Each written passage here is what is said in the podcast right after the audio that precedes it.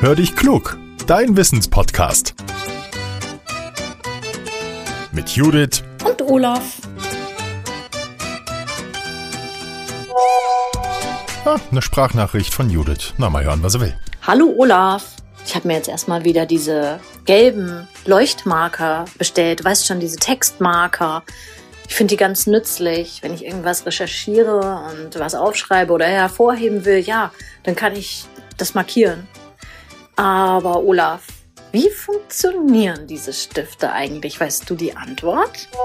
Hallo, liebe Judith. Ja, Textmarker brauche ich auch bei der Arbeit. Ich arbeite ja normalerweise beim Radio und wenn ich dann lange Pressemitteilungen bekomme, die ich umschreiben muss zu einer kurzen Radiomeldung, dann markiere ich mir in diesen langen Pressemitteilungen die wichtigsten Punkte, damit ich die sofort finde und das Wichtigste davon umschreiben kann.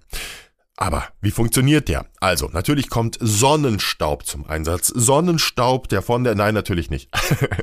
der Textmarker ist zunächst einmal ein ganz normaler Filzstift. Ist trotzdem was Besonderes, denn wenn wir mit ihm über einen gedruckten Satz fahren, dann ist der nicht durchgestrichen, sondern weiterhin lesbar. Und zwar besser als zuvor, weil er leuchtet.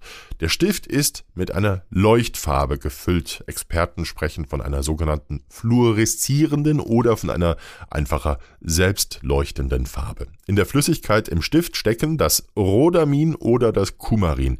Mit ihnen kann die gelbe oder orangene Leuchtfarbe erzeugt werden.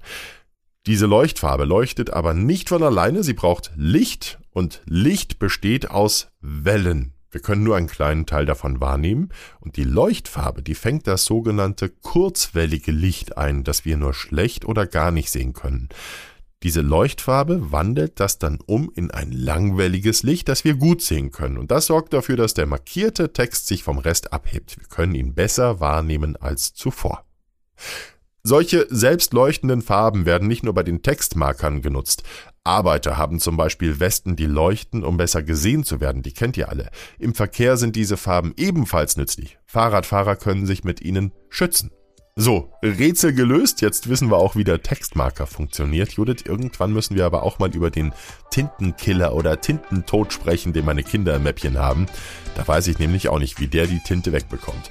Jetzt sage ich erstmal Danke, danke, dass ihr heute eingeschaltet habt. Danke, dass ihr euch die Zeit für unseren Podcast genommen habt. Und wenn er euch gefällt, dann schickt ihn auch gern an eure Freunde oder eure Familie. Wir freuen uns drüber und sagen dann nochmal Danke. So, jetzt sage ich nicht Danke, sondern Tschüss und bis zum nächsten Mal. Wir hören uns wieder am nächsten Mittwoch. Bis dahin, euer Olaf.